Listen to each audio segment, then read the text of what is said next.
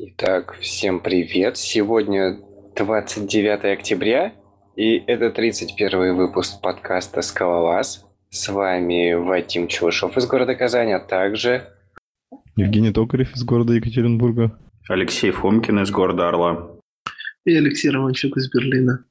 Ну да, сегодня у нас снова нет гостей, нам пришлось готовиться.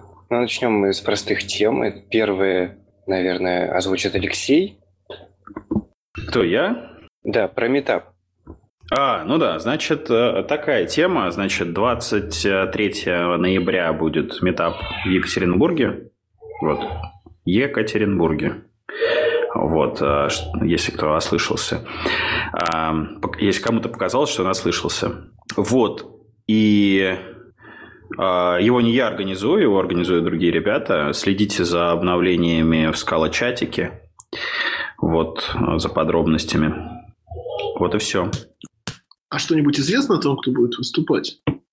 А, пока ничего конкретно не известно. А как-то можно узнать, кто ответственен за это? То есть, ну, найти этого человека и связаться с ним, чтобы уточнить детали какие-то. Да, ответственный Никита Мельников, вот они, насколько же я понимаю, организовывали в Санкт-Петербурге метап, вот, так что я думаю, ему можно написать, узнать там подробности, предложить там, не знаю, свою кандидатуру для доклада, вот. Что, Женя, ты готов что-нибудь Нет, рассказывать? доклад точно не буду, у меня просто сейчас как бы всякие беды, болею уже почти месяц, и там дел очень-очень много, поэтому я постараюсь прийти, но докладов никаких точно не будет. Слушай, получается, это мы развиртуализируемся как бы с тобой. Ну, если ты приедешь, то, конечно. А, да, я, короче, приеду. Ну, ну это круто. А еще я только что осознал, по-моему, мы не, не нажали галочку, и придет, мне придется собирать на, руками. Нажали, нажали. Я в последний момент там ее отжал и перенажал. Ты прям как в фильмах, когда вот так под дверью закрывающаяся проскальзывает. Да-да-да, вот так. Окей, тогда пойдем дальше. А слушайте, а про, про метапы конференции. Вадим, расскажи, что про себя, что ты тоже, что ты тоже куда-то едешь выступать. Да. А, в общем, 2 декабря в Москве будет конференция FPConf. Вот. И я даже там буду выступать.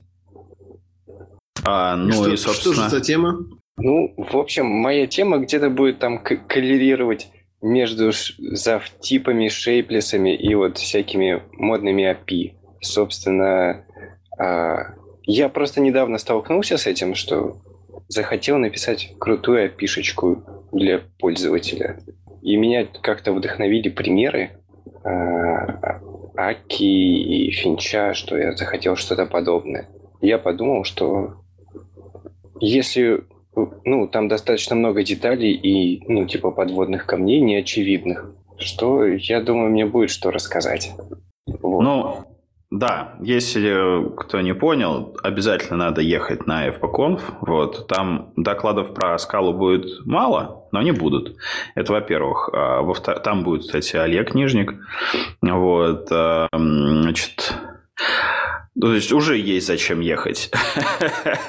вот. Ну и Вадим, понятное дело.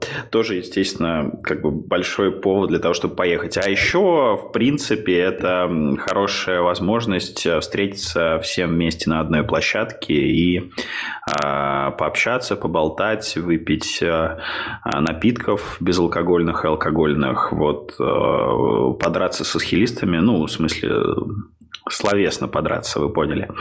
Вот. А, так что увидимся Кстати, что на изменилось? Почему FP изменилось на, FP, на FP столько про Haskell стало и так мало про Scala? Кто-нибудь знает? Ну, потому что хаскилисты, они, короче, вот такие вот движовые, а, и, короче, у них там всякие Liquid Haskell зависимые типы и все остальное, а Scala — это унылый Enterprise, Java, короче, null pointer exception, аннотации.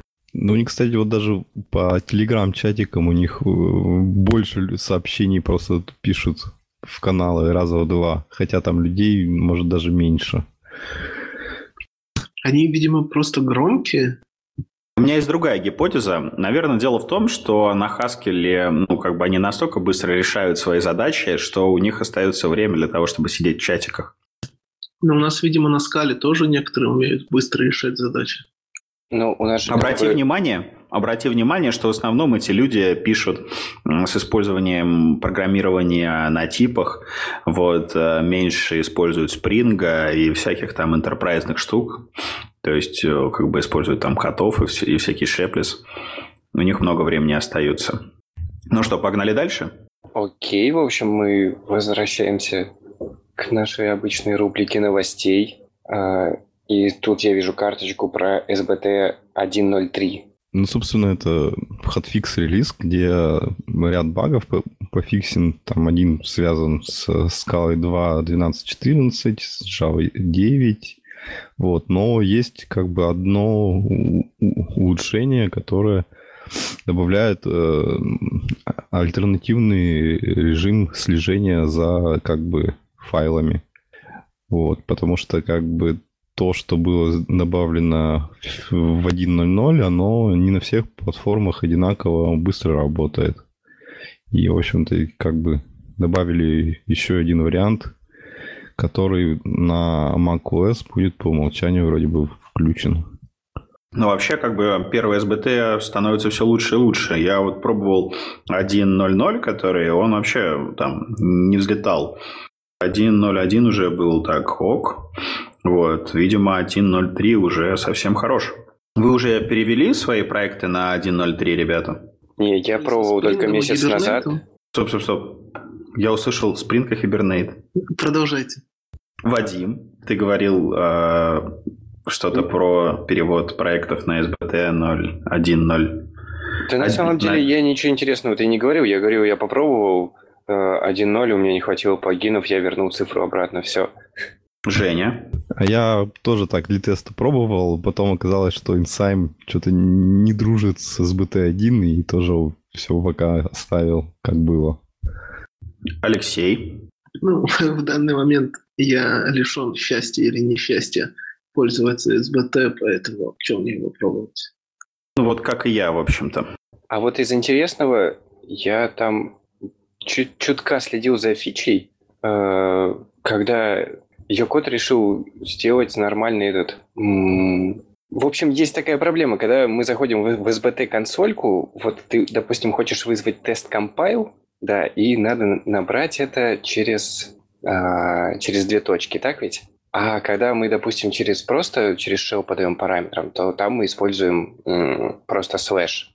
И, короче, вот была проблема, то, что непонятно, где четко использовать слэш, где будет работать только две точечки, и вот это вроде как пофиксили, и теперь везде работает через слэш. И вот это, по-моему, круто. Вы так не думаете? Это круто. Ну, то есть у меня даже был случай, у- у- на работу пришел новый парень, который, ну, из Java. Собственно, его это невероятно смутило. То есть... А, а, он, он Его меня ре- после Мавина может что-то смутить вообще? Не, ре- реально где-то там, я не знаю, либо в доках четко не обозначено, где чего использовать было. Э, э, Он, он реально не знал, почему в консольке надо писать так, и почему это не работает. И, а, и, пред- собственно, он предлагал завести э, отдельную специальную тасочку под это. Мне пришлось ему объяснить это все. Ну что, поехали дальше? Так, тут был релиз, релиз скалы новый, 2.12.4. Судя по фичам, я вот не вижу ни- ничего клевого на самом деле. Э, вроде как, э, что, добавили поддержку 9 Java. Улучшили, улучшили поддержку 9 Java. То есть она-то и так есть, потому что как бы, ну, она же обратно совместимая, поэтому как бы все работает. Вот, ее просто улучшили, добавили а, что-то работу с рефлексией на более, как бы, более совместимую с 9 Java. Вот. Поменяли иерархию класс-лоудеров. Ну и самое главное, время компиляции увеличилось. Ой, уменьшилось. Аж на 5-10%. А, Знаете, вот а, у меня сейчас там проект эм, гибридный со Scala и Java и Maven, и я хочу сказать, что а, я вот с, теплотой вспоминаю о временах, когда я работал а, с SBT, потому что ну, с SBT и чистыми скаловскими проектами, потому что это все быстро собиралось по сравнению с тем, что есть сейчас. И я, а, вот расскажи... как человек, тоже работающий теперь не с СБТ, могу сказать, что СБТ чертовски очевидная штука. И если вдруг вам нужно где-то подрасточить что-то, то, скорее всего, для этого есть плагин, и все становится так просто. Взял плагин, поставил, а он сам скачался, все сработало, и все просто работает сразу. Подписать, докер, шмокер, все работает.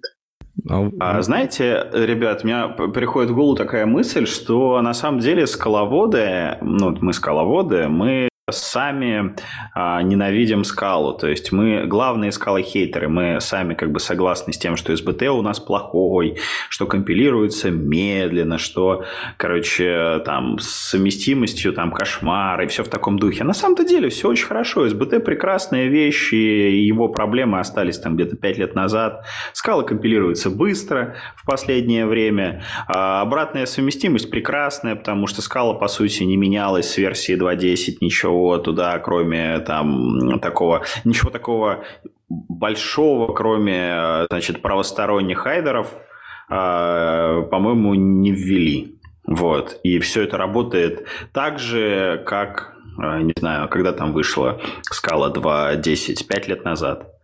Вот. Так вы поделитесь, расскажите, что с, Ма- с Мавином там какие проблемы есть в современном мире, чтобы было с чем сравнить-то. А то наши слушатели-то отвыкли, наверное. Мне кажется, ты не там использовал слово «современный». Какой? Современный. А. Алексей, расскажи. Я, к сожалению, не могу про Мавин разговор поддержать, потому что у меня и Мавина нет. А, честно говоря, я не хочу вдаваться в подробности. Вот. Но в целом у меня такое ощущение, что я вернулся на 10 лет назад. Вот смотри, инструменты у нас разные, а ощущение одно и то же. В общем, прогресс только в СБТ. Но и в Кратле. Вы Я... это не слышали? Да.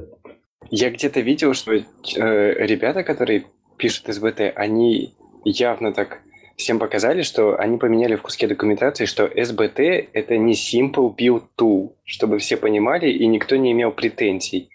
И я подумал, что, возможно, нам надо предложить им добавить э, типа кусочек, как полюбить СБТ. То есть сначала вы на нем пишете, ненавидите, потом возвращаетесь на, на Maven, и вот СБТ няшная штука. Это хороший план. Там, кстати, еще вот прикольные иши. Семь тут... стадий принятия СБТ. Что-то мы сегодня э, постоянно говорим одновременно. Это такое ощущение. Это, там он еще прикольно, еще одно в, в этом в релиз что типа для спарка с любовью э, сделано это лейзи классы сериализуемыми. Вот, жалко, что Гриши нету с нами, а то бы он нам рассказал, почему это круто. Слушай, ну это очень круто, потому что ну, мы же это вроде обсуждали, что там в Спарке, короче, очень много магии, по сериализации, ты такой пишешь мэп, мэп, мэп, мэп, мэп, но не все мэпы одинаковые. И в некоторых местах, если ты там параметры какие-нибудь передаешь функции, если они не сериализуемые, то все, пиши пропало в рантайме exception. А. Слушайте, а что вообще за lazy классы? Просветите, пожалуйста. Вот пока вы обсуждали, я тоже был невероятно смущен, что это такое. В общем, я сейчас потыкал. На самом деле, типа, ну, по факту не lazy классы, а lazy переменные. То есть э, есть ссылочка на реально, когда завели багулю. И здесь пример. Типа у тебя есть функция, функцию, которая сериализует. В нее ты передаешь. И если при... ты напишешь другую функцию, в которой ты передашь, типа, ленивую переменную, то у тебя сфейлится сериализация. Вот как-то так. А, э, имеется в виду, я говорю про LazyRef, скала runtime LazyRef. Это что-то добавленное в 2.12, да? Да-да, это то, что сделали в 2.12.4, зарелизили. Не-не-не, это LazyRef, видимо, добавился раньше, потому что они сделали его сериализуем, то есть он был а, добавлен раньше. То есть я вот, например, просто не в курсе этой фичи. Я тоже не особо. А где ты взял вообще LazyRef? Это что? Ну, я вот читаю комментарии к, соответственно, тому ищису, который закрыт. Вот. И там, э, значит, один чувак ссылается на тип лазерев. У меня... Ну, короче, Он действительно есть 2.12.3, вот, и он э, не сериализуемый. Нифига себе. Просто мне, мне все-таки кажется, будто бы это типа кишки компилятора, нет? В общем, короче, надо учить нам матчасть лучше. В общем, приходите в комменты рассказывать про лазерев. Ну, там еще, кстати, вот про бичмарки, там у них прикольная ссылочка есть тоже в релиз-нотсах на сайте, где они публикуют э, как бы э, бичмарки сравнительные между версиями скалы. Как бы тоже интересно глянуть. Вот, ну, к сожалению, прямо там не так, что сказать, что прямо очевидные такие графички. Но можно глянуть. Кстати, Фомкин, ты прав, LaserF есть. я нашел его. Ну, конечно, я прав. Я всегда прав. Почти. Кстати, у него прикольный тустринг, в который напишет тебе, был он инициализирован или нет. Ну, он с 2.12, насколько я помню. Ну что, есть кому еще что обсудить по этому релизу? Нет. Поехали дальше? Да, поехали дальше, втыкаем в и... А, в общем, я просто заметил, что есть такое issue на ScalaDev, а, который называется поддержка GK9. И, собственно, это такой как бы, ну, обобщенный список задач, которые нужно сделать. Ну, по сути, roadmap, что нужно сделать, чтобы, типа, была настоящая полная поддержка Java 9. Вот. И, ну, там для каждого джепа ну, есть список как бы тасков, которые, ну, на которых можно посмотреть статус сделано, не сделано. И, в общем, там про SBT есть. Вот. Собственно, можно следить за прогрессом.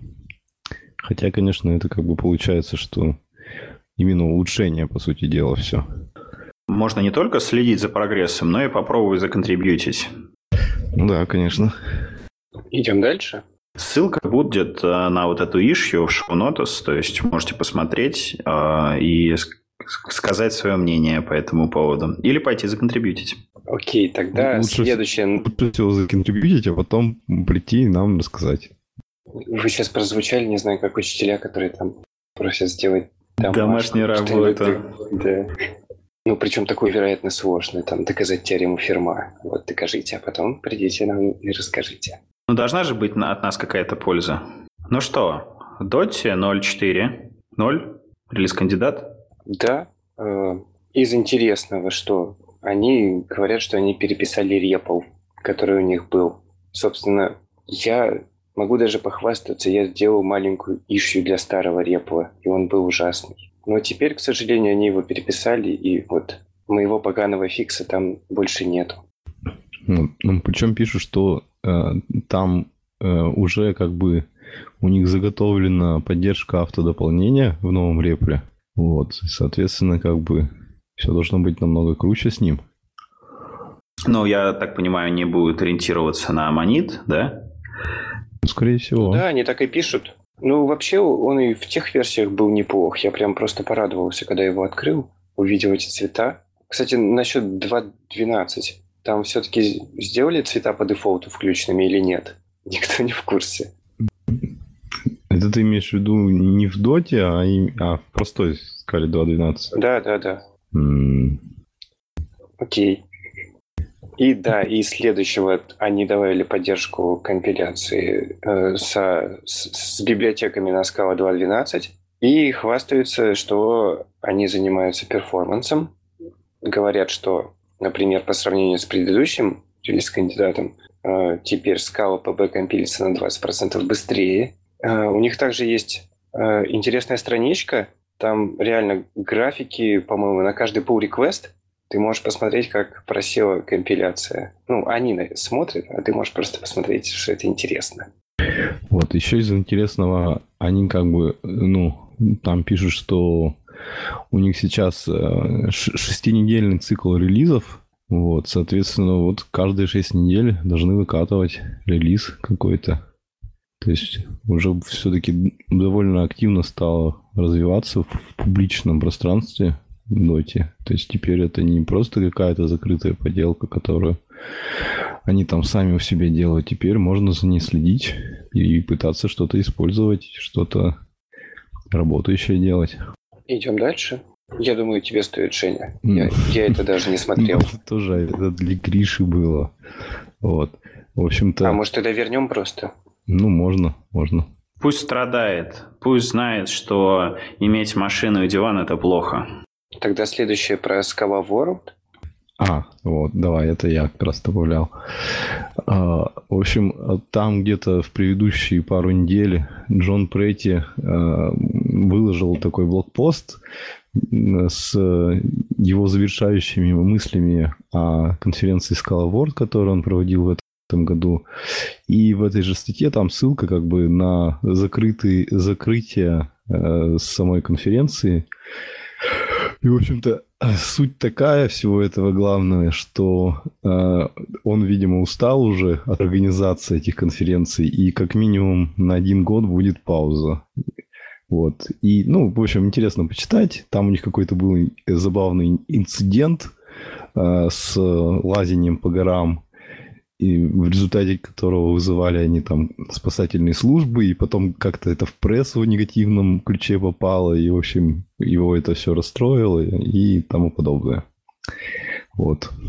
В общем, так, так, такой кусочек жизни э, западного комьюнити скалы. Интересно. Я в этом году так хотел, так хотел поехать, вот, но не срослось. А теперь получается, что э, в следующем году не будет ничего. Ну да, только через год получается где-то. А, ребята, кстати, про конференции. Вы собираетесь на вот э, ближайшие европейские ивенты или американские, которые будут вот э, весной?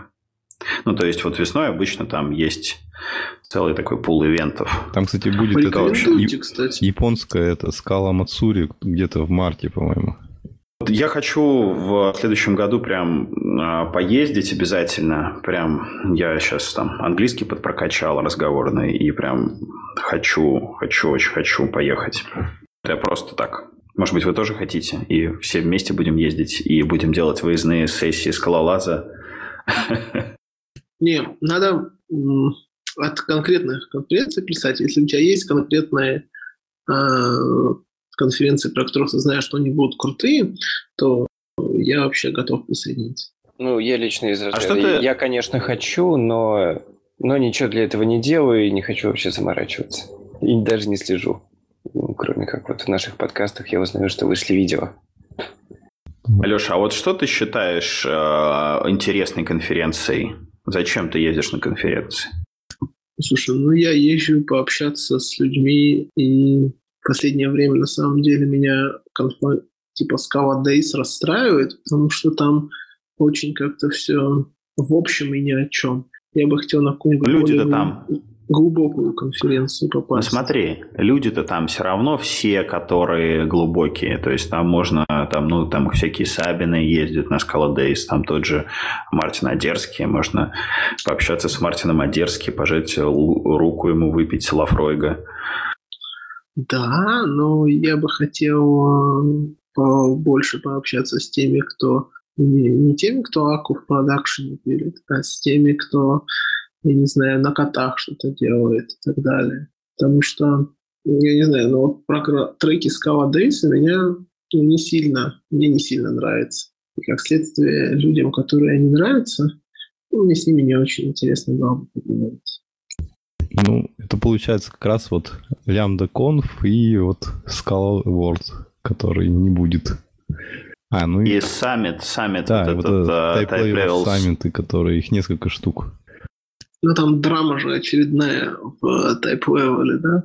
Ну, у нас нет ее в темах, по-моему. Но один товарищ из Type Level написал на работу Тони Моррису а, и сказал, что Тони Моррис мудак, увольте его, пожалуйста.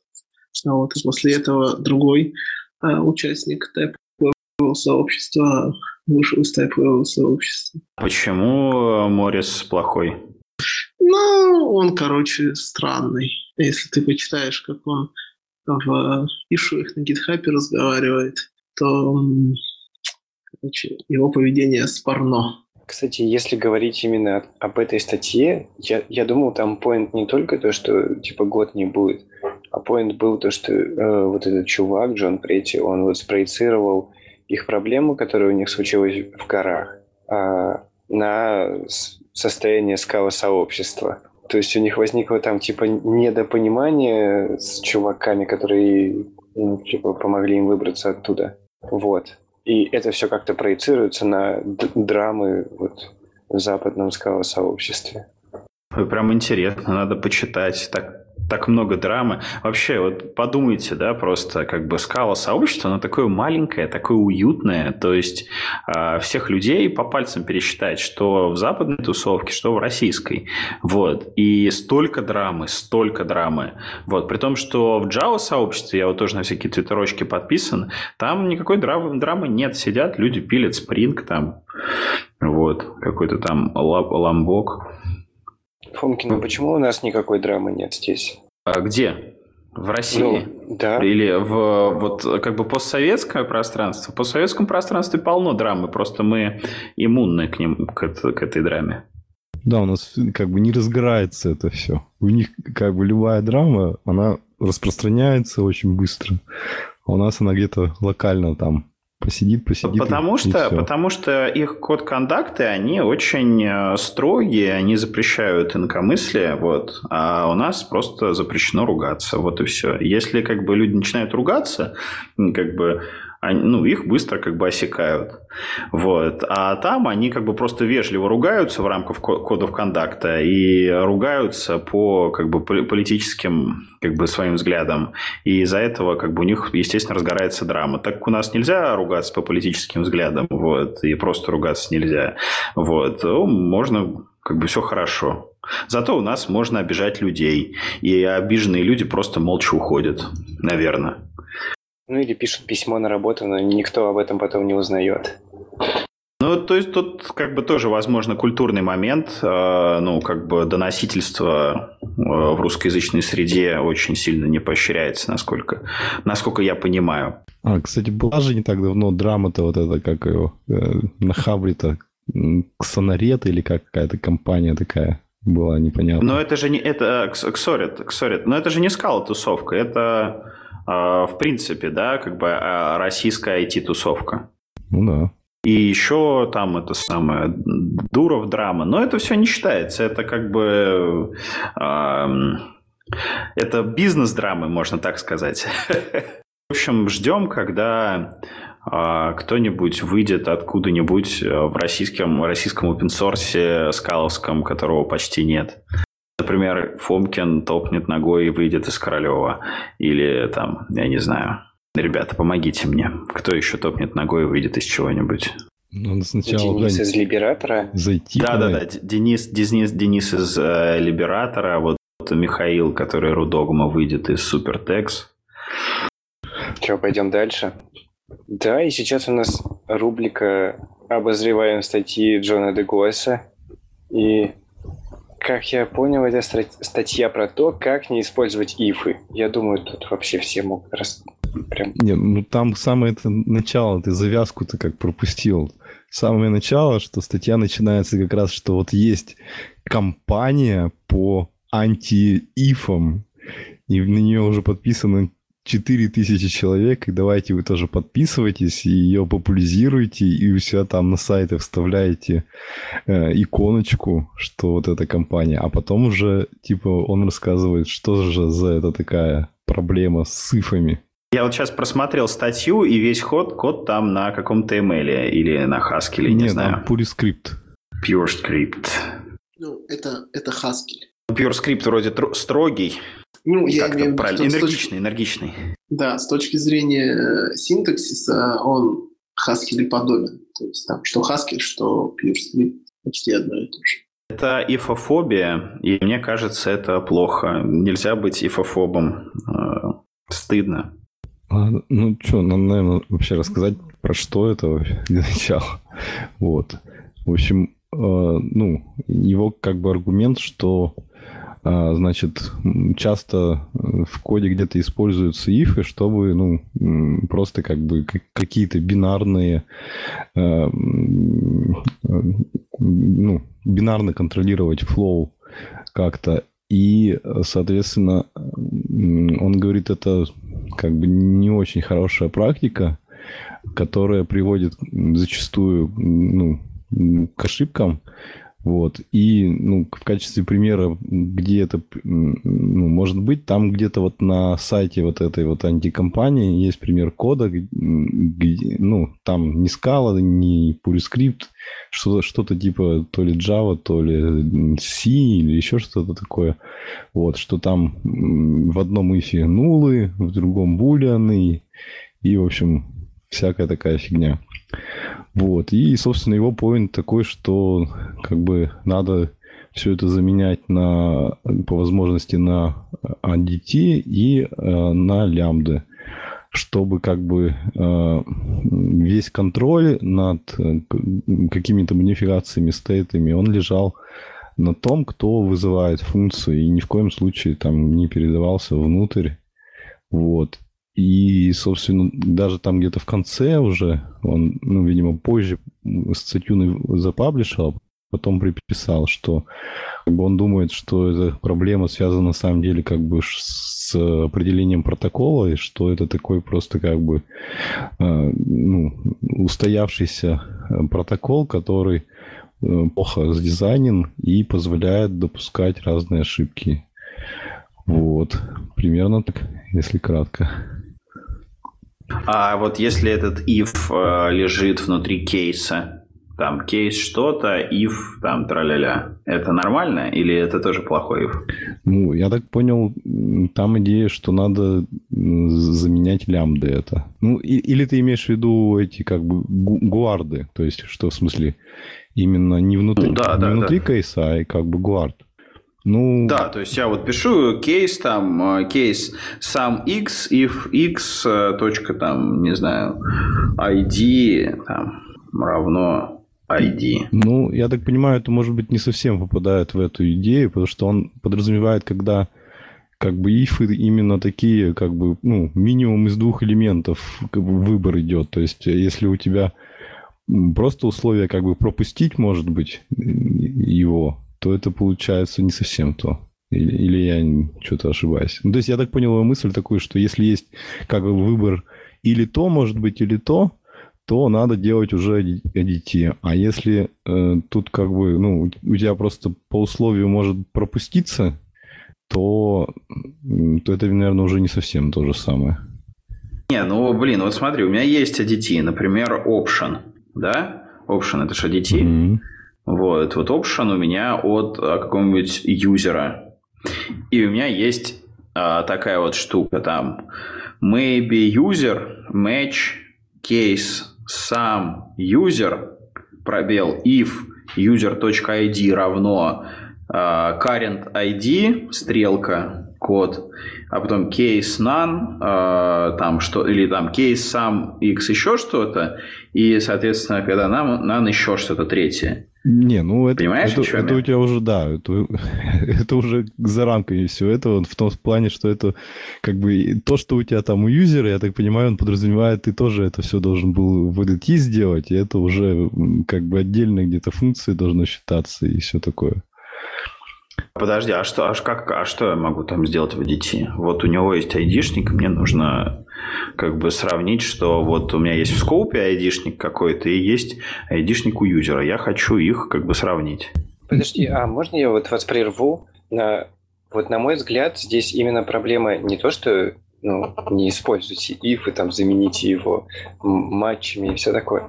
Есть э, реальные места, где ты можешь if заменить ну, либо функцией, либо другой имплементацией и как бы не размазывать вот эту э, if-else логику ну, по всем своим модулям. Ну, то есть, например, у тебя есть какой-то модуль А, и он использует там, не знаю, модуль Б, и вот логика вызова функции у модуля А, она полагается там на какой-то if, и в этом случае там она, она, у тебя функция так поведет, э, в другом случае, ну, вообще по-другому. Хотя ты мог бы, ну, допустим, дать этой функции, ну вот, один вариант вот этого вот своего B или другой, ну, в, в другом месте. И так у тебя получается код, ну, типа чище, и это проще понимать. Там есть реальный пример э, с драйраном где-то в, в этом, в pure скрипте. То есть есть булевая опция, типа, которая выставляется, и ран у тебя происходит совершенно по-другому. Хотя это, это можно было бы заменить разными имплементациями функций просто. Что-то это как-то прям, а, как у Егора Бугаенко есть тоже похожий пост, по-моему, про это. Да ладно, ты посмотри примеры, там, в принципе, в принципе, он хороший у него пример, они, их, наверное, будет достаточно сложно рассказать э, в формате «давайте я голосом вам что-то зачитаю», но примеры хорошие, они говорят о том, что у нас есть э, абстракции в виде функций, которые мы можем передавать, и мы можем как-то типизировать. Типа вот функция, которая э, проверит, как там э, не проверит, которая расскажет нам, как работать с кейсом букв, функция, которая расскажет, как фильтровать или не фильтровать строки и так далее. Но можно выбрать и другой подход, когда мы будем передавать вместо этих э, функций лямбда туда, и всю логику будет контролировать так или иначе вызывающая сторона. То есть вот основной посыл, насколько он применим, не применим в реальной практике, насколько он сделает легче или проще сказать сложно, но знакомиться прикольно. Не, у меня прям есть реальный случай из жизни. В общем, рассказываю, должно быть достаточно понятно.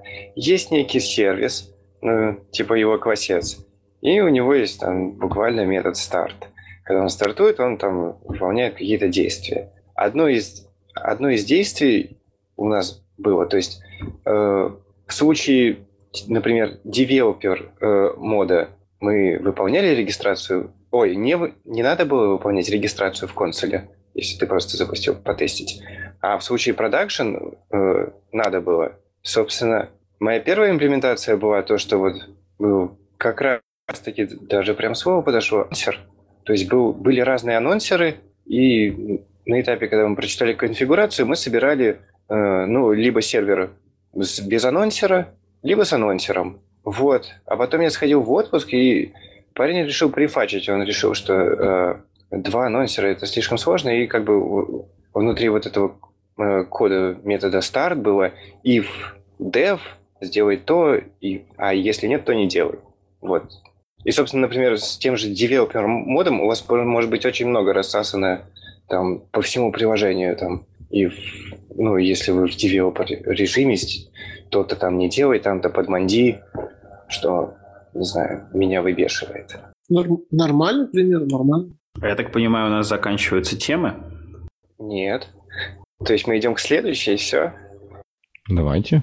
Слушайте, ну, а, я могу Подождите, сказать, что... а вы теперь готовы подписаться-то э, в этой компании или нет? Или не убедили? А я буду читать ссылку, которая будет в шоу-нотс. Вот, обязательно.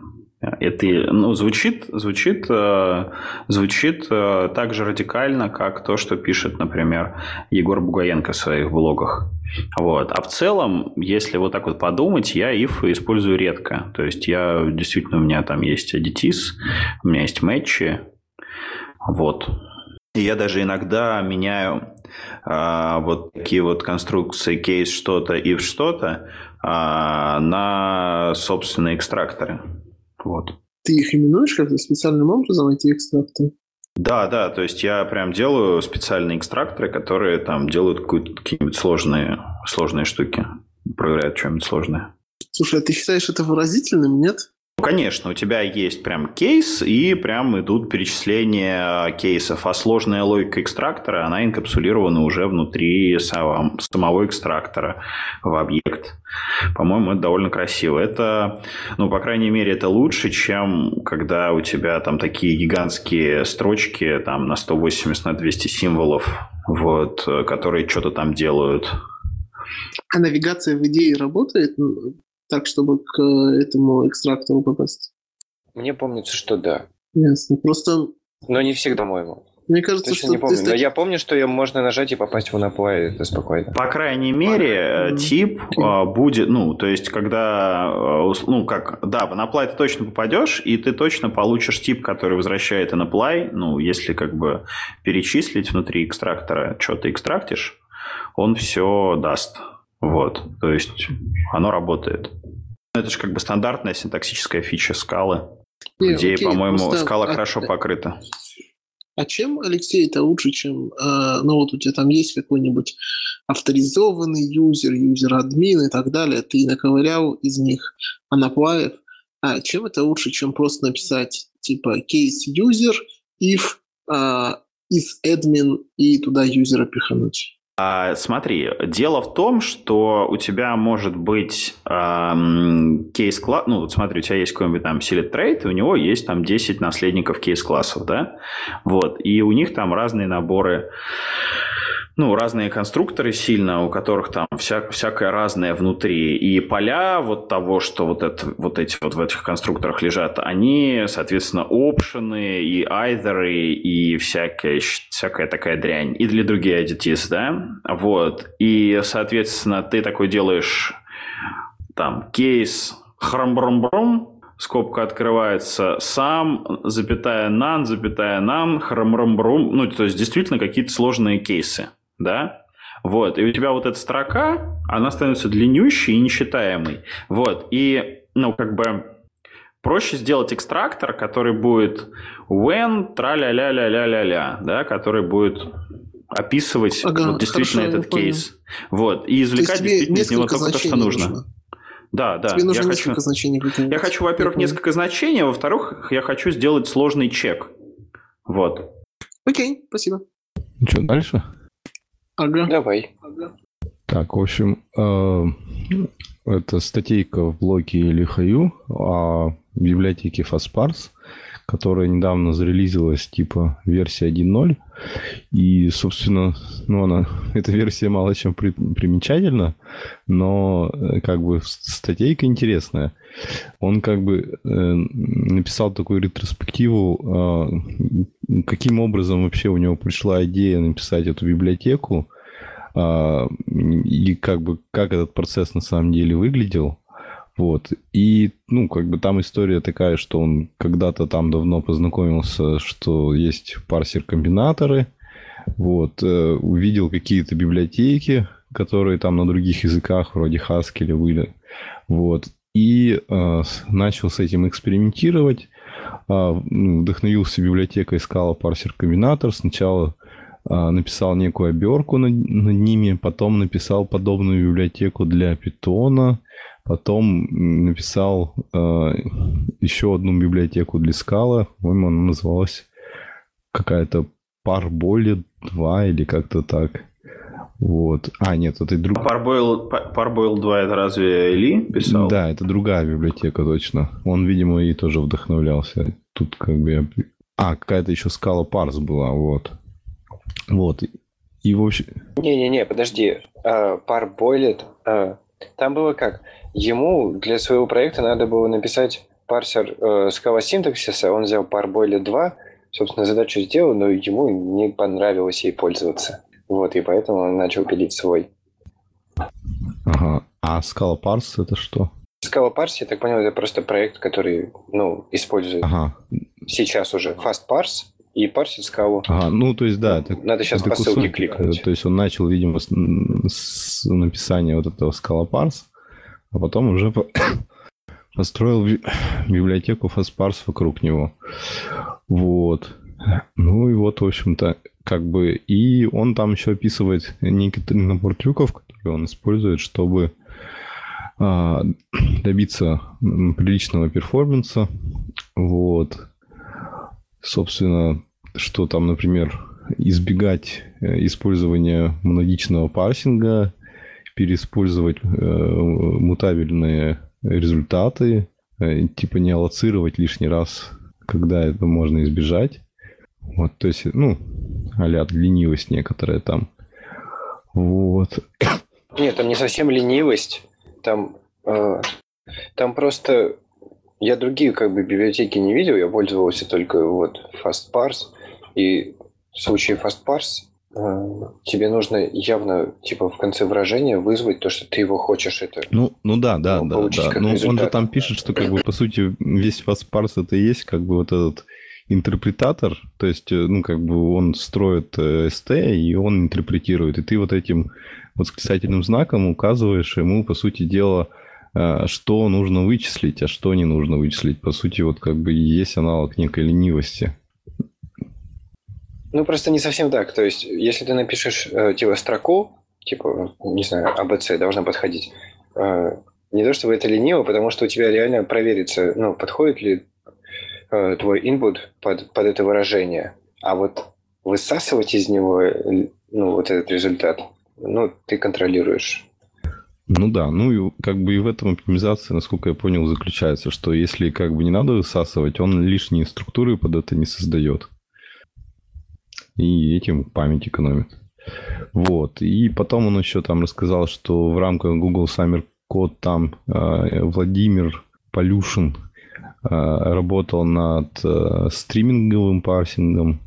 Э, я вот, честно говоря, не совсем запомнил, добились ли они там результатов таких, что как бы это все сейчас доступно к использованию. Вот, ну тоже интересно. И, собственно, вот он написал, что же за версия 1.0 такая. И на самом деле 1.0 заключается в том, что они добавили туда поддержку Scala Native. То есть они как бы видят, что э, на Scala Native тоже нужно использовать их либо и, соответственно, стали поддерживать вместе со Scala.js Scala Native.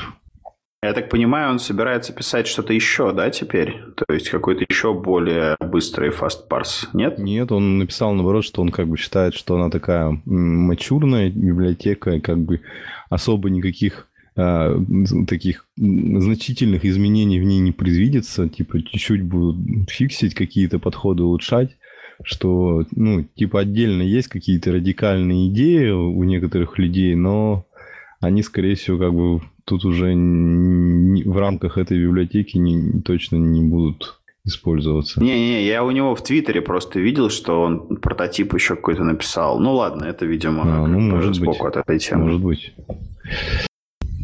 Вот, ну ладно, в общем-то все. Хорошая статья, интересно почитать. Библиотека хорошая. Автору надо пожелать еще долго ее пилить, чтобы все было хорошо.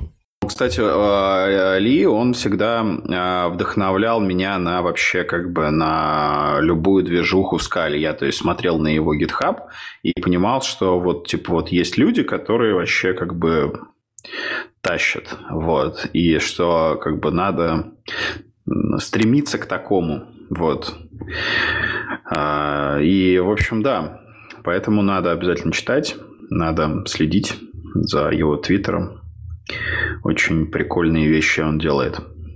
Там еще есть немного вдохновляющий кусок, который мне понравился. Там, где он начинает описывать, ну, как он начал делать FastParse. Uh, у него есть uh, типа вставки с, с номерами комитов и времени, когда они были сделаны. То есть вот он первую версию FastParse свою написал там буквально за день, которая уже ну вот делала то, что, то, что ему нужно было от парболита для скала парс. Поехали дальше. Сейчас я хотел еще одну штучку добавить. Там от старого скаловорда какие-то видяшки выкладывали, ну, то есть с 2016 года. И там была видяшка, где э, Евгений Бурманга рассказывал про то, как он типа договорился с Твиттером о работе. Вот, и он, по сути, сказал там такое, что вот они договорились, что половину времени, которое он работает в Твиттере, он будет заниматься всем, чем ему вздумается. И вот не исключено, что у Лихайо аналогичная ситуация, и поэтому он так много всего успевает. Возможно. Возможно. Я вот сейчас, э, у меня новая работа, я ничего не успеваю. А если просуммировать Scala Parse. Что он сейчас нормальный, быстрый, можно им пользоваться? Ну, ты имеешь в виду Fast Parse? Да-да, Fast Parse. Ну, пользоваться можно. Я просто... Не, я вроде когда-то давно пробовал комбинаторы. Все работает, конечно, но есть свои моменты в плане, если ты никогда не занимался типа парсингом и первый раз очень много неочевидных вещей, которые надо втыкать. И на самом деле э, я, я пытался, в общем, написать этот э, парсер Markdown как раз вот на этой библиотечке. Я э, реально подумал, что это бам. Я посмотрел примеры, как невероятно красиво парсится JSON. Э, и столкнулся очень много моментов неочевидных. То есть можно так написать, что у тебя просто э, выживет все ЦПУ, твой парсер и всякое такое. И очень много кейсов. И читать на самом деле не очень просто, когда очень много э, ветвлений идет. Понятно. Спасибо. Я в нескольких проектах юзал и остался, в принципе, доволен. Хотя, конечно, да, вот есть вот этот эффект, то, что ну, такой API не очень сейф. Можно написать так, что оно повиснет и будет просто не работать. Вот, хотя выглядит так, как будто оно должно работать. Подожди, Фомкин, я подумал, что опять мы неправильно себя ведем. Мы должны говорить, что все хорошо работает. В большинстве случаев у вас никогда не упадет этот парсер. Ну, то есть мы должны быть скала позитив.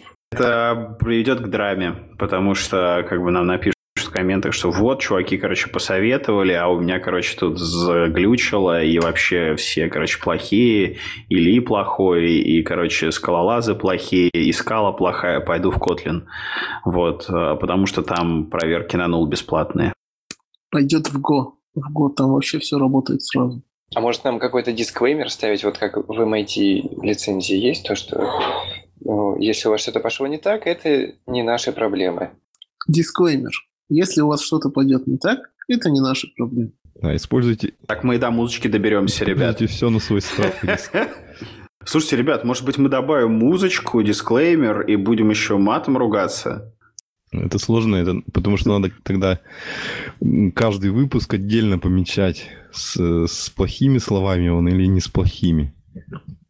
Мы все выпуски будем помечать, как будто не с плохими словами. Данный подкаст содержит ненормативную лексику. Для начала нам надо начать ругаться. И музычку нужно вставить. А, причем музычку такую не какой-то там бит такой рандомный, а чтобы как бы там гитары с дисторшеном и барабанами, ну вот как в какой-нибудь адовой кухне или как она там сейчас называется. Отвратительные мужики, вот.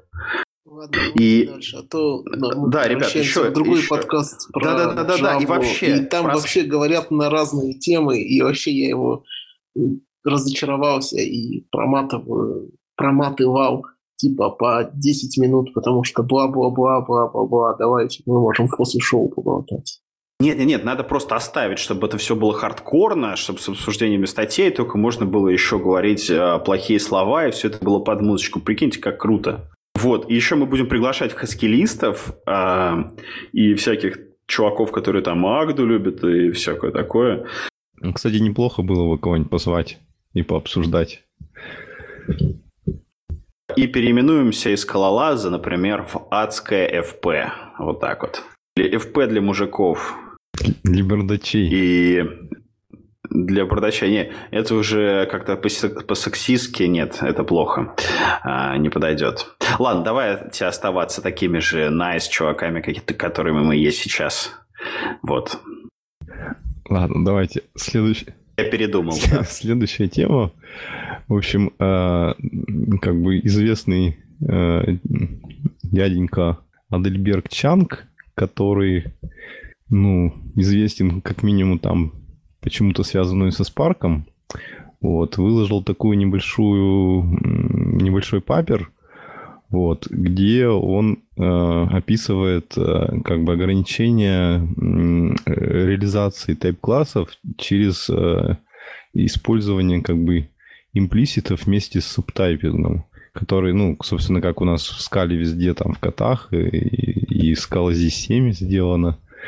Вот. И, собственно, как бы интересно как минимум тем, что вот он именно конкретно эту изолированную проблему описывает, потому что как бы вот эту информацию я вот не раз встречал, но она такая была как бы несколько размазанная и как бы не давала такого прямо четкого понимания. А тут очень прямо э, качественно описано. Ну, не знаю, Вадим вот читал, сможешь объяснить для слушателей, в чем суть или нет?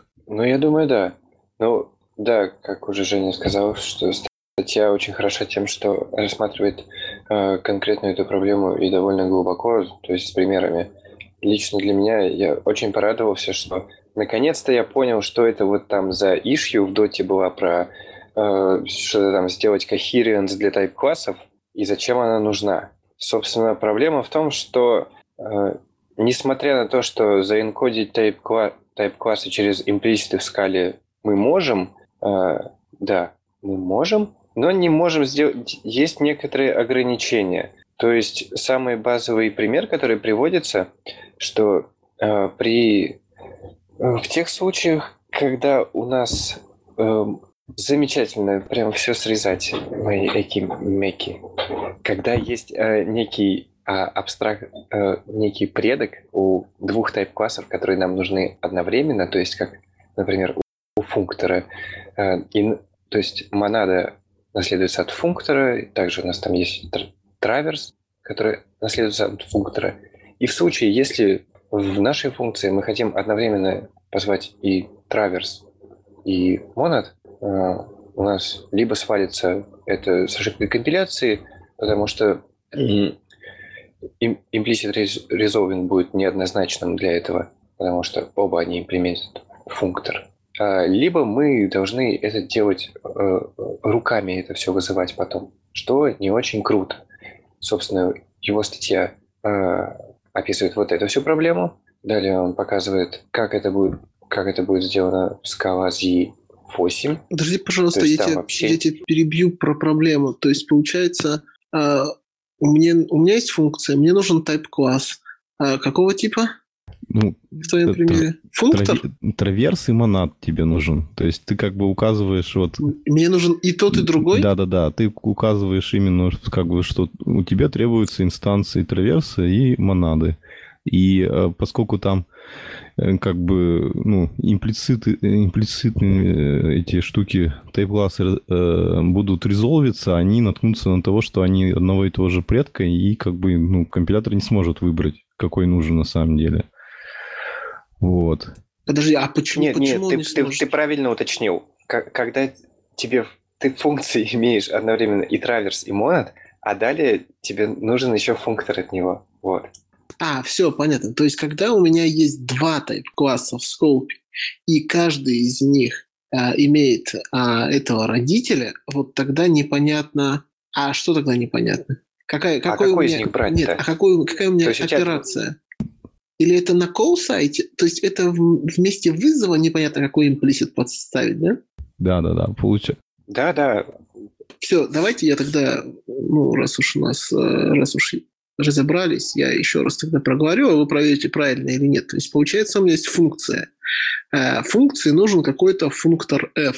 А я вызываю эту функцию, и в моем скопе есть для f монод и траверс. И оба они реализуют функтор, и поэтому непонятно, какой из инстансов тайп-класса выбрать.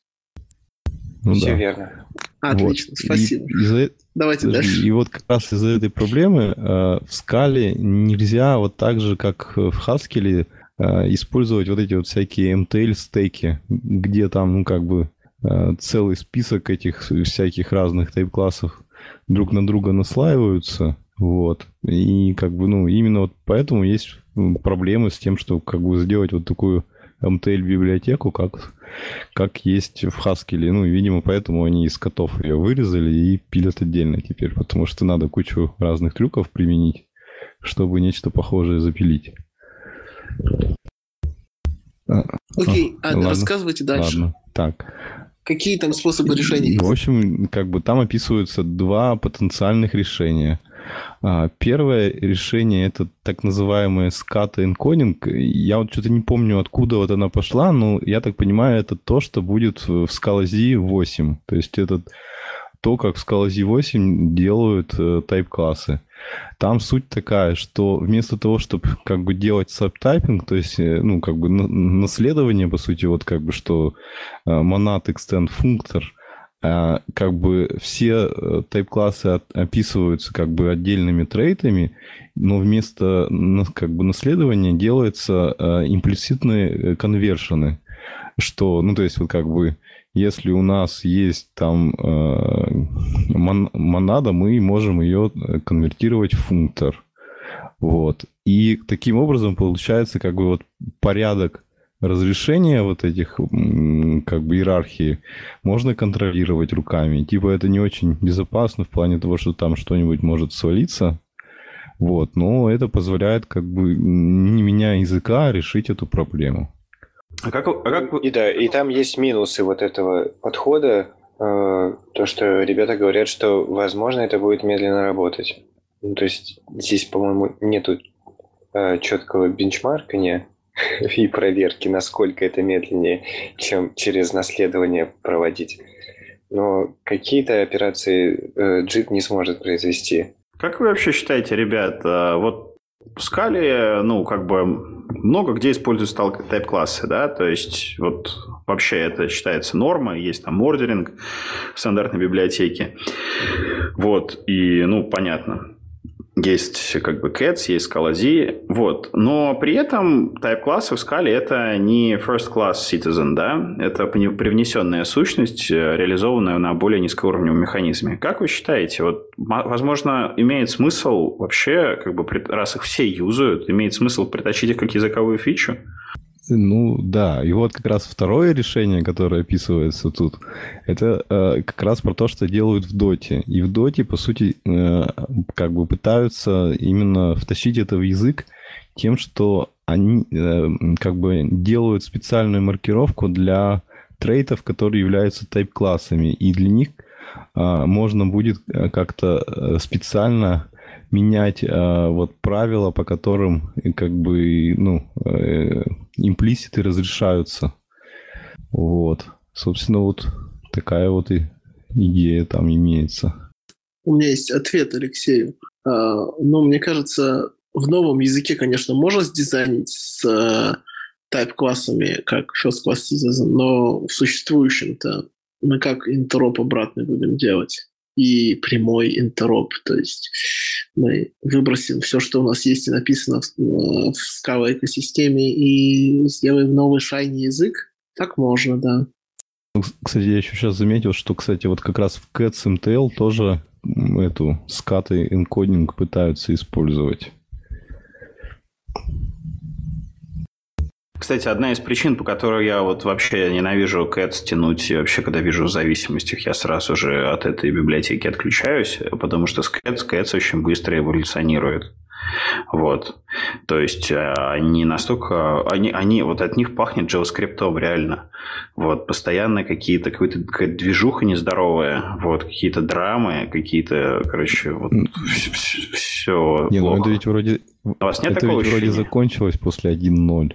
То есть раньше, да, так, так все было, но сейчас-то они вроде как бы все, что быстро меняется, вынесли вот в этот же CATS MTL, CATS Effects, еще что-то там.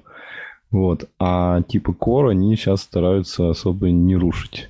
Ну, дело в том, что как бы культура а, в этой среде, она такова, что у всех, короче, ну, у кого был Cats, у теперь у всех, у всех есть Cats Effects.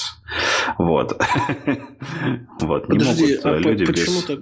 Почему вдруг стало у всех Cats Effects, если мне, ну, не вижу никакой связи? Ну, как бы реальной связи нет, есть культурная связь. То, что как бы люди, которые тащили Cats Production раньше, они как бы поют, по, понесут да, весь экспериментал, который есть. Ну, если он им нужен, конечно. Ну да, но смысл в том, что как бы их проект, э, вот, который они стартанули там, не знаю, полгода назад, Sketch Effects, он сегодня перестанет собираться при переходе на новую версию. А почему они перейдут на новую версию? Ну, потому что, например, в старой есть баги, которые они не хотят править своими силами. Вот. Ну, смотри, вот прикинь, да, чувак написал сервис, да, там, он написал его за две недели с использованием Cats Effects экспериментальных, вот, а потом, короче, не знаю, перевелся на другой проект или вообще уволился из компании, и этот сервис как бы работает, кушать не просит, и бац, нашли в нем баг, вот. Чтобы баг поправить, нужно, короче, либо пофиксить Cats Effects древние, либо переехать на новую версию. Ага, ну вот. это напоминает и тут, мне и тут... GTK 1.6. Да, и тут смотри, есть какая история. То, что у нас есть несколько вариантов, так как э, сообщество, да, Cats, оно такое, э, ну, динамичное, вот, а, значит, может быть, что Cats эффект задеприкейтили и есть какой-нибудь... И, э, Cats Super Super Effects, вот, а, и который совершенно другой полностью, и Cats Effects надо выкинуть, и причем, причем мало того, что надо выкинуть, что в Cats Super Effects нету тех фичей, которыми пользовался а, тот чувак, А, вот такая, кстати, у меня ситуация в Королеве с Блейзом. То есть у них там новая версия какая-то офигенная, но в ней нет веб-сокетов. Слушай, ну, ну, когда ты берешь версию либо 0.4, наверное, можно ожидать, что она не супер стейбл. Ну, да, я просто про то, что культура в сообществе, да, культура котоводов такова, что они юзают э, самый свежак всегда. И это, на, на мой взгляд, не очень круто. То есть свежак юзать хорошо, но как бы если это свежак, ну, имеет какой-то там, не знаю, хоть, хоть какие-то гарантии по поддержке. Ну подожди, а разве их нет, если в библиотеке ну, появилась версия, ну, мажорная единица? То есть, мне кажется, эти же люди, они также используют этих котов, но в своих других проектах. И то есть, вряд ли нам стоит ждать чего-то невероятного, что просто сломает все. Они ведь тоже не хотят все полностью переписывать в тех проектах, где, где их используют. Я так просто что... пытаюсь а, пытаюсь придраться к словам про то, что все, короче, новое вынесено в проекты Cats Effects и Cats э, какой-то там МТ что-то, что-то там. Вот. Слушай, а то а есть... мне кажется, у тебя совсем не получается, потому что тут вообще очень все четко. Cats 1.0, как Cats Core, с ним все понятно, он стабильный. Cats MTL, Cats Effects, там, я не знаю, что там с MTL, Cats Effects 0.4, с ним понятно, что 0.4 это даже не 0.7 и не 0.9, и там вообще все будет изменено. Э, притащил себе в прод 0, версию 0.4, если это не на JavaScript, будет готов к тому, что будет, будут неприятности, возможно. Ну окей. Слушайте, а кто-нибудь из вас пользует этот Cats Effect? Ну ладно, Нет. окей. Я тут просто воспользовался и обнаружил, что со стек-трейсами это вообще полное непотребство творится. Потому что, казалось бы, что-то можно сохранить из э, stack trace ов, э, когда у тебя лениво IO, IO как бы как, как chain ится друг за другом. Но так как э, все это stack safe, то получается, что весь stack trace пропадает. Ну ладно, поехали дальше. Кому вообще этот stack trace нужен, вот скажи?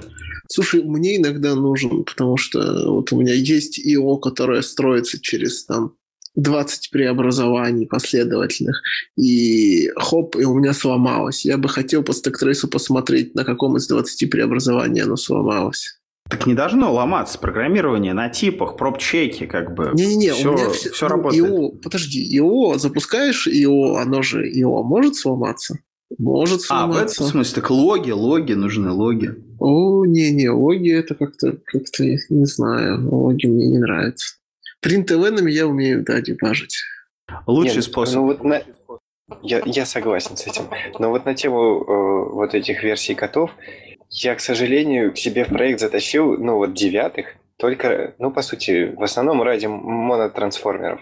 И, собственно, переезжать на следующую я даже не смотрел, сколько мне проблем будет. Не очень хочется, потому что MTL — это отдельно нестабильный модуль, на который мне придется, наверное, переписать их. А как же это самое, тащить кодов ради Traversable?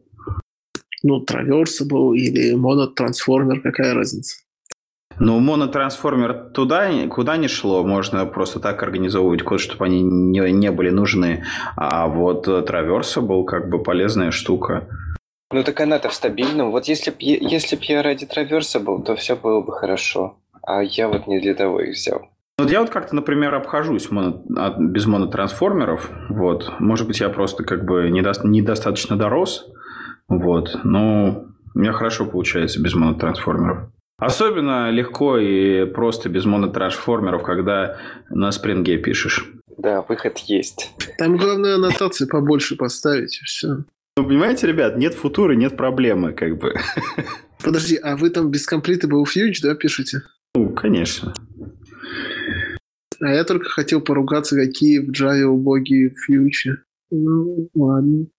А, слушайте, я тут в чатике недавно э, увидел э, такой текст, э, не помню от кого, что, дескать, фьючи в 2.12 это обертки над completable фьючами джавскими.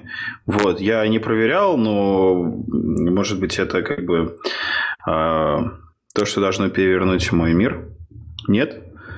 Скажите мне, что, не, что это не так. Я не знаю. Но мне Вы кажется, не знаете не должно быть. или Я нет? не знаю. Я Нет, просто у них, помню, у что... них отличается семантика, поэтому я не думаю, что так просто сделать completable future, ну, так просто заменить scala future на completable future, потому что там семантика создания инстанса с ошибкой и без ошибки, она немножко, в общем, отличается в э, скале и в Java. Я просто помню, что Виктор Кланг там, он же вроде как делал 2.12 фьючи. Вот. Что он там очень много писал по поводу того, как он их оптимизирует и все в таком духе. Я такой думаю, ух ты, нифига себе, раз такое может быть. Вот. На самом деле, про вот удивительные вещи, тут вот э, Юра Бад- Бадальянс, он писал э, недавно, в, поднимал такую тему в скалочатике в телеграммском э, насчет асинхронного постгрессовского драйвера. Вот. А, И я буквально за, там, может быть, месяц до этого тоже узнал э, удивительную вещь, что, оказывается, э, вот эти вот асинхронные драйверы, они основаны не на каком-то там отдельном асинхронном протоколе, который есть у Postgres, а они основаны просто, ну, как бы на асинхронном, э, ну, на асинхронных сокетах, на асинхронном I.O. Вот. А протокол продолжает быть тем же самым синхронным и по одному запросу на connection. Вот. И, э, соответственно, мне всегда казалось, что действительно у Postgre- Postgres есть э, асинхронный протокол, и вот эти вот async драйверы, они все на нем базируются. И когда я понял, что это не так, я был очень разочарован. И удивлен, потому что ожидаешь другого. Подожди, а как ты себе это представлял? Типа у тебя есть запрос, ты посылаешь типа его исполнить, и когда-то он исполнится, Да, и Postgres да, тебя дернет. Да, и смотри, вот э, я посылаю запрос, я ему присваиваю некий айдишник, я говорю, э, я там, или знаешь, или у меня есть там, не знаю, я говорю, начать транзакцию там, э, типа 100, вот, там, или там 100-500, ну, рандомный лонг. Вот.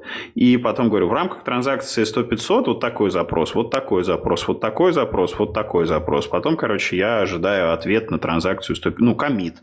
И после этого я просто жду, когда мне придет э, в этот сокет пакет, который, который будет подписан вот этим номером этой транзакции. Вот и все. То есть про- протокол легко такой как бы представить себе. Поехали дальше. Подождите, я как бы это решил проверить, GitHub не врет, нет, там нет, э, в футурах 2.12 нету ничего от Complete Да, я тоже поискал, тоже не нашел. Слава богу. Я сомневаюсь, что, что брать дальше. Так, давайте сейчас я про всякие видео очень кратенько. Они, как бы, никто их не смотрел, но как ссылки пригодятся. Так, первое это видяшка, которую выложили со ScalaWord. А, Она про то, как на матрешке описывать э, Deci- Decision 3. Вот, собственно, а, если кто интересуется практическими примерами применения вот этих схем рекурсии, то вот э, интересный пример. Так, дальше. А ты сам смотрел? Да я не успел, я за пять минут до нашего подкаста нашел. Я бы с радостью глянул. Окей. Я просто недавно столкнулся с темой, в которой мы обсуждали в скалочатике, которая потенциально а, в которой потенциально можно было бы заиспользовать вот эти вот э, recursion schemas, и было бы интересно пос- почитать что-нибудь большее, чем fix point. Мгм. Да. Значит, это видео Ну для да. тебя. Отлично, Да. я Ну, посмотрел. я, я открывал где-то на середине видео, и там как раз про фи- фикс объяснялось где-то в серединке. Вот, так что там, наверное, не сильно глубоко, просто пример самый интересный, что ну, как бы не просто какие-то абстрактные ну, выражения описываются, что тут вот как бы decision freeze. Вот. Ладно, сейчас еще секунду. А, значит, э, ну, в Петербурге не так давно был скала метап, там в чатике все это выкладывалось. Ну, для тех, кто пропустил, а, тут у нас в карточке сохранились ссылки на видяшки. Не знаю, живые они, не живые, но какие-то есть. Я вот сам, кс- кстати, не успел посмотреть. Хотя хотел. Так, дальше. Там видимо, новая как бы активность э, то ли в скала-центре, то ли еще э, просто в скаловской команде у Мартина, а, они выложили видяшку, запись э, как бы митинга по обсуждению СИПов э, вот в октябре 2017 года. Не знаю, наверное, интересно. Там вроде и Евгений Бурбунга, и Хезер Миллер, и Мартин сидит, и еще все товарищи. Так что, наверное, стоит глянуть. Вот на самом деле я тоже видел эту ссылку, но у меня не появилось желания посмотреть, потому что нету списка даже сипов и что там обсуждалось. Ну, либо я их не нашел. есть... Так, и последние ссылки это вот как раз очень странное мероприятие под названием Reactive Summit 2017. Хочется верить, что там есть какие-то полезные видяшки, вот, но, скорее всего, там все какое-то очень поверхностное и маркетинговое. Так, ну все вроде с видяшками. Там, кстати, еще вот в бэклоге есть темы, которые, видимо, Гриша добавлял. Может, кто-то кто-то успел там что-то посмотреть? Ну, мы, мы же всегда очень, очень хорошо готовимся к нашим выпускам. Просматриваем все наши записи. Mm. Поэтому нет. Ну ладно, давайте тогда дальше. А, в общем, там некая серия статей а, про Fetch, такую библиотеку, которую мы как-то обозревали. Собственно, там человек э, показывает, как ее использовать, и делает такой интерактивный пример, который парсит Hacker News через их API. Хотя не слышал, что у них API есть, но, видимо, появилось. Вот, собственно, и все. Я не знаю, кто ты смотрел эти статейки? Я не смотрел, но мы уже обозревали фетч неоднократно, что ну вот есть такая штука, фетч позволяет а, классно фетчить э, статьи, если API поддерживает э, батчину. Ну ладно. Так, вот, э, вот первая полезняшка такая довольно интересная. Э, это, в общем, такая визуализация эм, всех э, методов стандартных коллекций скалы. Вот. Кто-нибудь заглядывал, может оценить, насколько это может быть полезно новичкам. Я заглянул. А, мне, если честно, не понравилось, потому что у меня, я как понял, эта штука генерит из э, сорцов, как-то это умеет вытаскивать. А, но, в общем, то, что она показывает, ну, картинки, которые там изображены, мне, в общем, ну, не очень понравились, потому что я там посмотрел для дропа, drop while и других некоторых функций. Они, короче, очень... Мне кажется, если рисовать вручную эти картинки, как, например, рисовали для RX, а, то было, было бы значительно более понятно. То есть можно сфокусировать внимание на тех вещах, которые имеют смысл, например, если ты делаешь drop while, а, и, но не фокусироваться на том, что особого смысла не имеет. Мне вот тоже не понравилось, и я, я подумал, что было бы круто. Не, я, я просто вспомнил видео с сортировками с поляками. Я думаю, это лучший способ визуализации. Или я один видел это видео? Да, мы, мы не видели. С поляками? Ну да, там как бы э, описание, как работают э, различные алгоритмы сортировки. Это просто видео, там не знаю, людей 10 с номерами, они танцуют, собственно, показывается, как они перемещаются, но в результате каждой итерации алгоритма. Нет, я такого не видел. Да, надо добавить это ссылку найти и добавить. Вот я сейчас листаю, там, типа, э, fold. Наверное, важно, конечно, что э, когда мы делаем fold, мы не можем рассчитывать на порядок э, в котором элементы будут, давайте назовем это, просуммированы. Но, блин, если, если рисовать действительно случайные стрелки, то получается какая-то куча мала. То есть не очень наглядно, на мой субъективный взгляд. Ну да, в целом, конечно, так и есть, наверное. Так. Значит, библиотека литератор. Очень забавно. Да. Я помню... Все посмотрели, Да, да, я помню, мы мечтали об... немножко о подобном, но в обратном. Что, типа, пишем текст на английском языке, и он является кодом. А тут, наоборот, типа, вот есть код у нас с комментариями, и мы из него генерим красивый маркдаун. Не, это, короче, такая идея. Есть, знаете, есть такая штука, называется литературное программирование. Слышали о таком? Это кну... идея Кнута. Вот. А, соответственно, он ее пропагандировал. А, значит, идея такая, то, что программа должна быть как проза, как повествование. Вот. И в котором код – это как бы, ну, просто это, это повествование как бы аннотирует, да, то есть э, дает как бы пищу для того, чтобы подумать, да, точно. Вот. И, собственно говоря, то есть основное, основное наполнение программы, оно должно быть, ну, как бы прозаическим литературным произведением, да.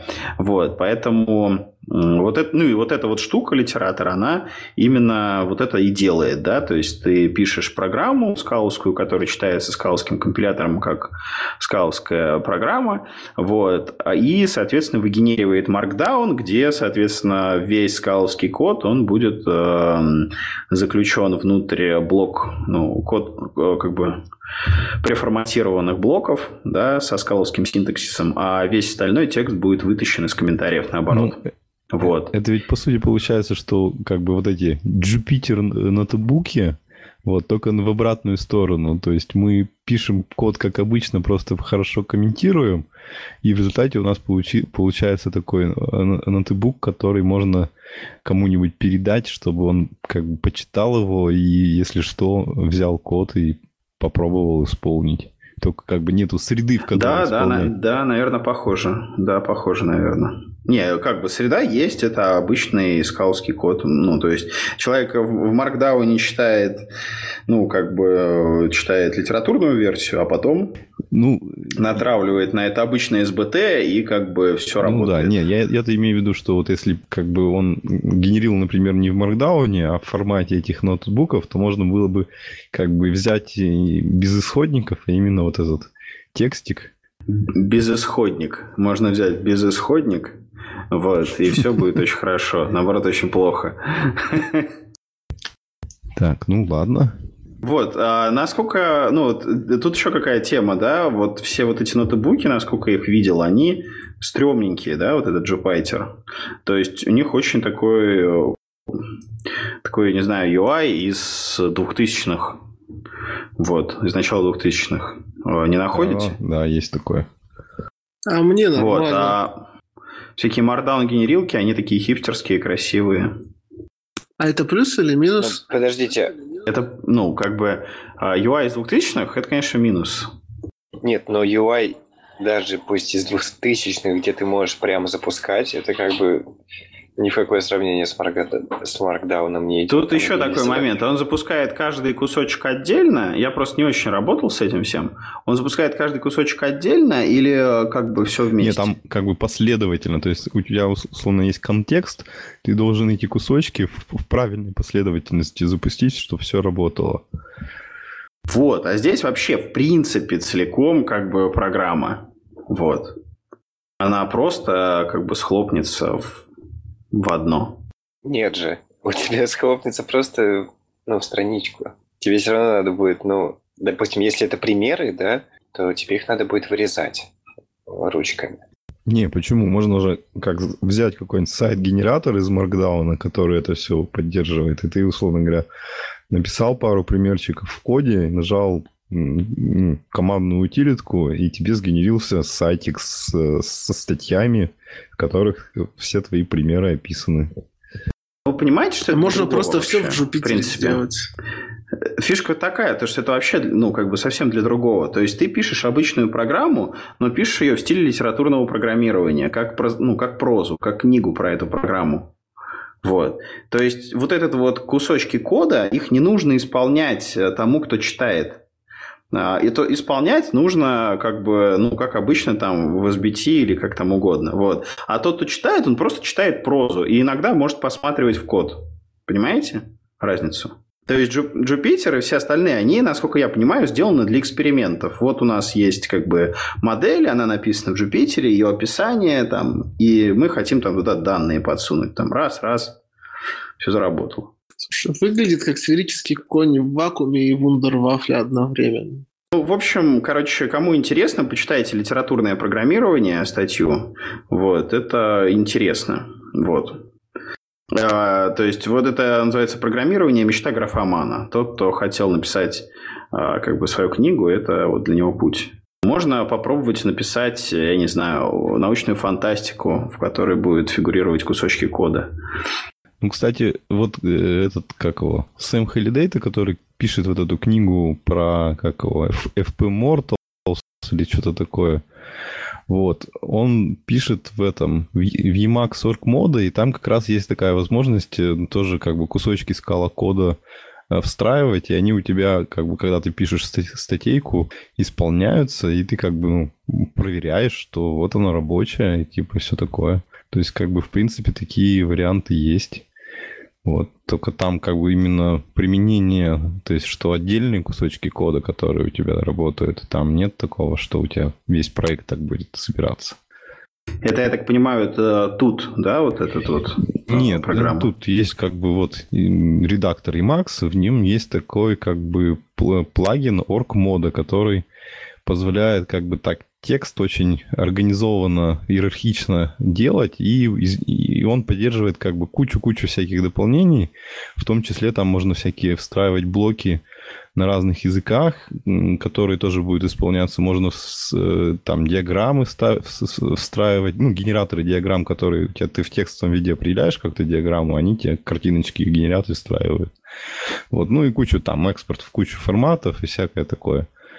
Вот. Ну, то есть это как бы такая альтернатива Markdown, по сути дела, просто немножко более навороченная и как бы заточенная больше именно под всякий кодинг и тудушки там, всякие там, ну, там можно там задачи шедулить в календарик или всякое такое. Вот. Ну и вот книжки пишут через это. Сейчас я даже найду исходник, кину посмотреть. А еще этот литератор похож на либератора. Я тоже об этом подумал. Мне кажется, им надо как бы подружиться, чтобы либератор был описан литератором. Что-нибудь такое. Ну что, может, пойдем дальше? А ты посмотри, вот, Женя, что ты там нашел. Ну, как выглядит этот орг-мод. Это я должен посмотреть, да? Ну да, наверное. Ну, я тоже посмотрел.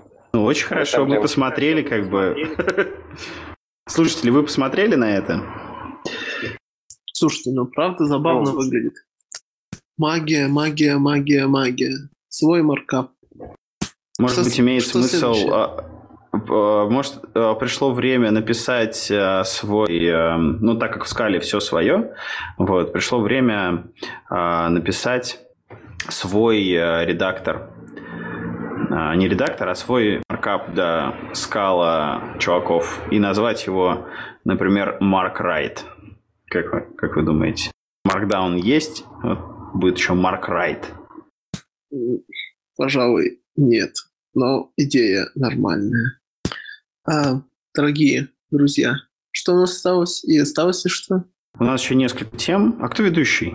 Я ведущий, но я просто так-то ждал Женю. Mm. Ну, ну ладно, ну, я, Женя у нас я, отвалил. Я тут уже вернулся. Вот. Ну, тут, собственно, вот две полезняшки осталось. Некий загадочный АК-подкаст, который я тоже не слушал, но обещают, что там есть какие-то интересные темы про АКУ. Вот, и я не понял, это просто один выпуск какого-то подкаста или прямо это выделенный какой-то подкаст про АКУ? А, на английском? Да, на английском, конечно. Ну, выглядит как будто это выпуск какой-то, потому что написано подкаст 062. Вот. И называется это Cross-Cutting Concerns, видимо. Ага. Ну, видимо, да. Значит, наверное, просто один выпуск про Аку. Не, Вообще, это какой-то, блог, это какой-то блог, вот, и в нем, а, значит, значит, about the author. Matthew D. Gross lives in Central Ohio. He works remotely, loves to code, and and is a Microsoft MVP. И такой чувак в пиджаке с галстуком. Ну. Что касательно этого выпуска, мне шоу-ноты понравились. Я, я, наверное, обязательно послушаю, потому что там есть слово Erlang. Наверное, там будет сравнивать ну, какая разница там, между Там еще Orleans есть. Помните? Ну, это а такой... такое? Вот это я так, ни разу не слышал. Мы обсуждали даже... Orleans, Orleans, это, это такой... же такая Akka под .NET, да? Ну, это даже не АКА, это как бы э, подобный акторам подход, но немножко отличающийся. То есть он как бы попро- попроще, меньше каких-то сложных возможностей предоставляет, но, возможно, более как бы, ну, меньше дает возможности отстрелить ногу себе. Вот, в общем, интересная штука. А, слушайте, раз у нас тут речь пошла про АКУ, слышали новость, что в GDK 9, там, ой, господи, GDK 9, что в Java когда-то, непонятно когда, собираются впилить э, файберы, в общем, легковесные треды. Слышали такое? Я слышал. Ну, да. то есть, да, э, получается, получается, что все там, начиная там с 11, с 11 Java, а скала окончательно не нужна, потому что все, короче, будет заведено нативно. Ну, как известно, лямбда есть, футуры есть, optional да, есть. Да, не нужна. Вот. И еще будет, и еще будут как бы вообще легковесные треды без всяких ваших хак. Вот. Скала определенно станет не нужна. А как же тайп-классы? Ну, к 11 это Java, тайп-классы в Java завезут наверняка.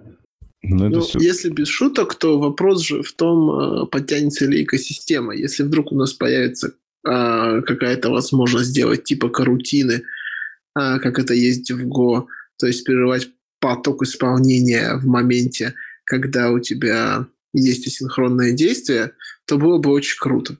То есть, но для этого требуется поддержка самого, самого рантайма. Мне, кстати, всегда было вот это интересно, да, за счет чего легковесные треды так хороши, да, ну, понятно, за счет чего они там хороши в Аке, да, потому что у нас, ну, на каждый тред по стеку, да, у нас нету там э, кучи стеков на каждый, ну, на каждый тред, да, вот, а здесь получается все-таки на каждый, на каждый, э, на каждый вот этот виртуальный процесс, э, на каждый green thread будет по стеку, или я не прав? Нет, стеки, конечно, будут. А без стека никуда. Ну а что, а что тогда, а что еще в системных тредах так э, сильно тормозит? Ну, то есть я вот представляю, да, условно говоря, у нас есть а, там не знаю, что у нас есть, э, не знаю, Tomcat, он там жрет по треду на connection, вот, и, соответственно, что там, а мы там сколько-то, а у нас получается тысяча коннекшенов, это будет, ну, сколько, сколько, сколько сейчас в современных там, в современном Linux э, стек для процесса э, да, выдается. Вот. Там несколько мегабайт. Ну, порядку. вот несколько минут. Ну, там ну, пускай, ну, пускай будет ну, там. Завезли, завезли же уже синхронные сервлеты, даже в Tomcat. Они прям совсем-совсем асинхронные или они как обычно? Они совсем-совсем асинхронные. То есть ты можешь типа а, десятью тредами держать 100 потоков, и API чудовищно, но, но это же Java.